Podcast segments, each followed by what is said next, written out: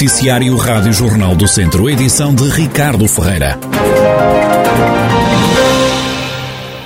Os bombeiros ameaçam não transportar os doentes com auto hospitalar nos dias 19, 20, 27 e 28 de julho, em causa os atrasos nos pagamentos por parte do Ministério da Saúde e o aumento do preço dos combustíveis. Fernando Farreca, representante da Liga Portuguesa de Bombeiros no Distrito, aponta o dedo ao executivo de António Costa.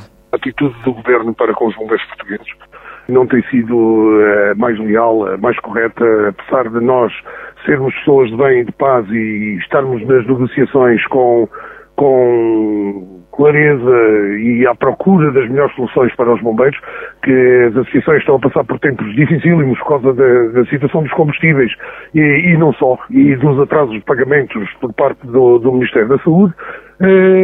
E quando nós vamos para as mesas das negociações e chegam-se a acordos e o que é colocado cá fora por parte do governo não é aquilo que se negocia, eh, algo vai mal neste país e então eh, solicitamos uma audiência ao Sr. Presidente da República e ao Sr. Primeiro-Ministro para esclarecer de uma vez por todas esta situação e se essas audiências não forem eh, o mais rápido possível, então partiremos para uma espécie de greve de zelo que será não efetuarmos os transportes de doentes quando os hospitais pedirem para os doentes regressarem a casa. São várias as corporações com a corda na garganta. Não podemos ficar assim, não podemos ficar parados e o Conselho Nacional de, de, da Liga dos Bombeiros Portugueses eh, está a tomar estas medidas eh, porque assim não conseguimos não conseguimos trabalhar e muitas associações vão ter que fechar ou parar as suas viaturas. A situação está cada vez mais insustentável. O combustível está aos preços que está. Eh, são tomadas medidas para as transportadoras, para, para uma série de setores da atividade de, nacional e no setor dos bombeiros continuamos na mesma, não sabemos porquê, porque os bombeiros não pedem nada a ninguém, só querem o, o, o que seja feita a justiça e que as coisas sejam pagas pelo valor, pelo valor justo. Não é o que acontece. Uh, nós hoje, se formos a fazer contas, se calhar o IVA que as associações dos bombeiros pagam neste momento, se calhar até paga os subsídios que o Estado dá aos bombeiros. Fernando Farreca, comandante dos Bombeiros Voluntários de Oliveira de Frades e representante da Liga de Bombeiros Portugueses no Distrito, acusa ainda o Governo de não estar a colaborar com as associações humanitárias. Diz este responsável que há várias corporações com problemas gravíssimos em termos de tesouraria, mas nenhuma nessa situação no Distrito de Viseu. O presidente da CIMA, Comunidade Intermunicipal Viseu de Lafões, defende que o país devia criar um novo aeroporto a norte de Lisboa e não a sul. Fernando Ruas diz que um novo aeroporto a sul de Lisboa vai cavar ainda mais as assimetrias do país. Neste momento, o que é que temos? Temos uma longa faixa de território entre Lisboa e Porto que não tem nenhum aeroporto de, de, de dimensão, nem, nem de dimensão nem de grande nem de pequena. Então, já temos eh, na parte sul o que sabemos, um aeroporto em Faro, um em Beja que nem sequer está muito utilizado, colocar mais aeroportos a sul do, do Tejo, parece-me que é acabar as assimetrias com o resto país. E, portanto, aquilo que eu defendo é, sem apontar nenhum nome, e isso foi uma das coisas que combinei com o colega da CIM Leiria, é que deixar e apontar para este vasto território entre o Tejo e o, e o Douro e que se diga, olha, o melhor local é este. E pronto, e assim nós achamos que se equilibra o país. Uma posição da Cimo Viseu de Lafões, partilhada também pelas comunidades intermunicipais de Coimbra e de Leiria. Nós eh, combinámos, com o colega Leiria, sobretudo, de que eh, teríamos também, aliás, dissemos que tínhamos a mesma posição, reivindicar um aeroporto para a norte do, do, do, de Lisboa, portanto, a norte do Tejo. E, portanto, é isso que estamos a fazer. Agora, não indicamos, eu não, não indico que seja na OTA ou em Montreal, como já ouvi. Digo é que seja num espaço, digamos, localizado nesse vasto território e que, segundo os estudos, ofereça mais garantias de, de ocupação e de utilização no futuro. Isso é que me parece que é a posição correta. Fernando Ruas, presidente da CIMA, Comunidade Intermunicipal Viseu Dom Lafões. O governo garante água para consumo humano nos próximos dois anos, isto apesar da seca e de várias barragens estarem com níveis muito baixos. O distrito de Viseu encontra-se em seca severa desde o final de maio. De acordo com os dados mais recentes da Agência Portuguesa do Ambiente, a Albufeira de Fagil continua com a cota máxima, enquanto que a barragem da Agueira tem 90% de armazenamento. A barragem de Ribeiradio está com 78% de capacidade de água, enquanto que a de Varosa tem 49%. A Albufeira do Vilar continua a ser das barragens portuguesas com menos água, tem uma capacidade de armazenamento apenas de 15%. O secretário de Estado da Conservação da Natureza, das Florestas e do Ordenamento do Território, João Catarino, considera preocupante a situação, mas diz que há água em Portugal para dois anos. É uma situação que tem que nos preocupar a todos. Obviamente, o governo, como responsável, tem que estar preocupado, eh, mas preocupado na dimensão em que sabemos e garantimos que não vai faltar água para consumo humano. Esta é a nota que temos que deixar Portugal tem hoje condições para garantir que não faltará água para o consumo humano, mesmo que as condições se mantenham como tem estado até aqui, pelos vistos se iam agravar.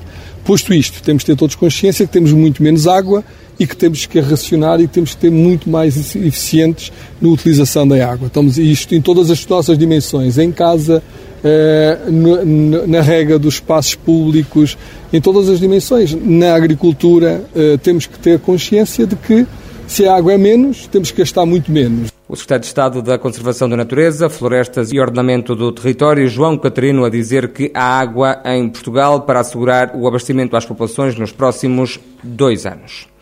Vila Nova de Paiva vai ter um centro de atividades ocupacionais para cidadãos portadores de deficiência. O projeto vai ser financiado pelo PRR, o chamado Plano de Recuperação e Resiliência, é o que adianta o Presidente da Câmara, Paulo Marques. Nós eh, pensámo-lo, sonhámo-lo, projetámo-lo, eh, pusemos-lo a concurso e, um, e foi, foi financiado em 750 mil euros pelo PRR. Era uma, era uma promessa nossa, é um facto, era algo que nós queríamos muito eh, que, que existisse no nosso Conselho, porque é uma resposta social muito importante e decisiva para os cidadãos portadores de deficiência e felizmente vai ser, vai ser uma realidade. acima de tudo é, é dar mais uma valência, mais serviços para prestar às nossas populações, que é para isso que nós somos eleitos, no fundo é para servir eh, o nosso povo.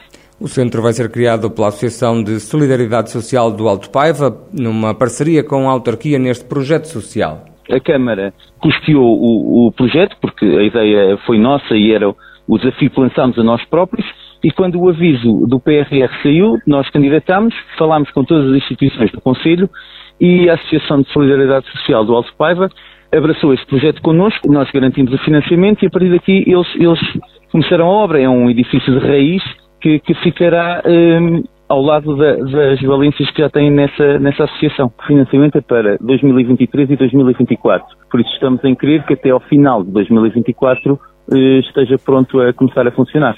Em declarações à Rádio Jornal do Centro, o autarca de Vila Nova de Paiva anunciou ainda que, após a aprovação da Assembleia Municipal, vão avançar já no próximo mês de setembro as bolsas para estudantes do ensino superior, ainda as creches gratuitas. E será a partir de setembro, a partir do próximo ano letivo, estaremos prontos para iniciar este projeto das creches gratuitas. Também era algo que nós, que nós propusemos, que nos propusemos desde o início, algo que mais ninguém tinha proposto, é engraçado que ainda nem, ainda nem o Partido Socialista falava de creches gratuitas e nós já o estávamos a prometer já há mais de um ano.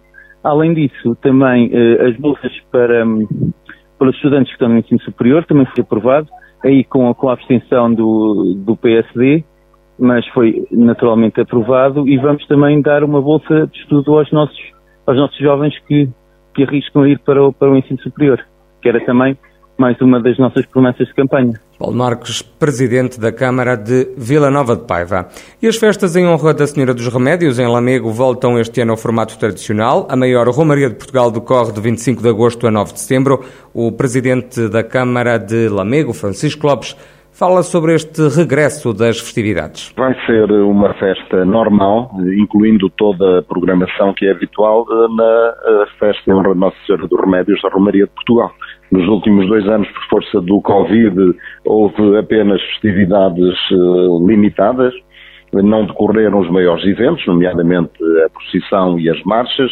Os espetáculos tiveram lotação uh, limitada e, portanto, não houve oportunidade para a participação plena dos lamecenses e todos aqueles que nos visitam nesta altura. Isso irá acontecer este ano, portanto, desde o dia 25 de agosto até ao dia 9 de setembro, a cidade estará engalanada e preparada e animada todos os dias para receber todos os que nos visitam. O ponto alto são os festejos religiosos, mas há outros momentos a destacar no evento. Isto não é um festival musical, é uma romaria, é uma festa popular que tem como ponto alto um, a celebração da, da, nossa devoção à Nossa Senhora dos Remédios. E, portanto, os dias grandes da festa são os dias 6, 7 e 8 de setembro, com a Marcha Luminosa, a Batalha das Flores e uh, a Procissão de Triunfo no, no dia 8. Uh, durante todos os outros dias haverá uh, na Avenida uma exposição de artesanato e produtos regionais, que é, faz parte da dinamização económica que nós queremos inserir também no, no, programa das festas e que já é tradicional.